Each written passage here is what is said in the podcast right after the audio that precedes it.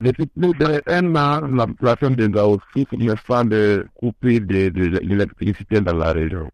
Il y a eu, il y a eu des conférences, il y a eu des de, de dénonciations à à travers pour que l'État puisse prendre ses responsabilités à soulager la souffrance des populations. Parce qu'aujourd'hui, il faut le, il faut le dire, Gao a pris les régions du Nord et puis Gao, aujourd'hui, aujourd'hui seulement on est à 43 degrés. Imaginez-vous un peu.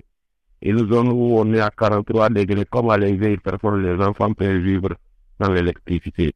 Il s'ajoute aussi du fait que ça fait citer l'économie. Parce qu'aujourd'hui, combien de, jeunes, combien de jeunes travaillent avec l'électricité, les filaires, les tailleurs, les coiffeurs, etc., etc., qui travaillent, n'est-ce pas, avec, euh, avec, euh, avec l'électricité, ils n'en ont pas. Il s'ajoute aussi à des femmes qui font des commerces, n'est-ce pas, à base de l'électricité à travers les frigos, hein, pour, pour vendre les, les jus de gingembre. Il n'y a pas d'électricité. Qu'est-ce qu'elles qu'est-ce vont faire? Si ça ajoute à l'insécurité davantage, parce qu'il y a une ville où il n'y a pas d'électricité, eh, mais bonjour, comme on appelle l'insécurité, il vit déjà que Gao vit dans, dans ça depuis, depuis de nos vies. Qui a organisé la manifestation?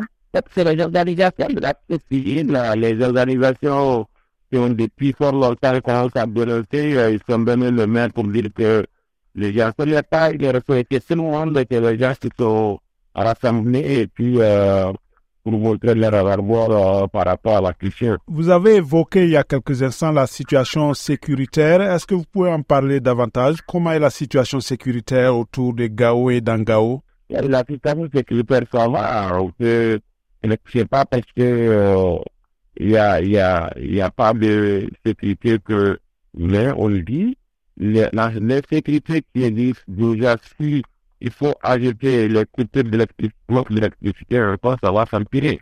Donc, pour parler de la sécurité de la région de Gao, il faut comprendre euh, la Gao euh, est l'épicentre du Nord, et c'est l'épicentre de la crise du Mali. Aujourd'hui, euh, il y a des alliances qui circulent, des braquages, des, des mauvais bombages, parce que les gens, les grandes, bases de terroristes qui entendent d'être détruites par l'armée malienne et, et leurs alliés, Aujourd'hui, il y a beaucoup de chevriers prisonniers qui sont en terroristes qui sont en débandade. Donc, du coup, ils s'abattent sur les populations qui utilisent les cheveux à manger pour, commettre des de, de, de, de, crimes et puis faire des amusements pour avoir de l'argent.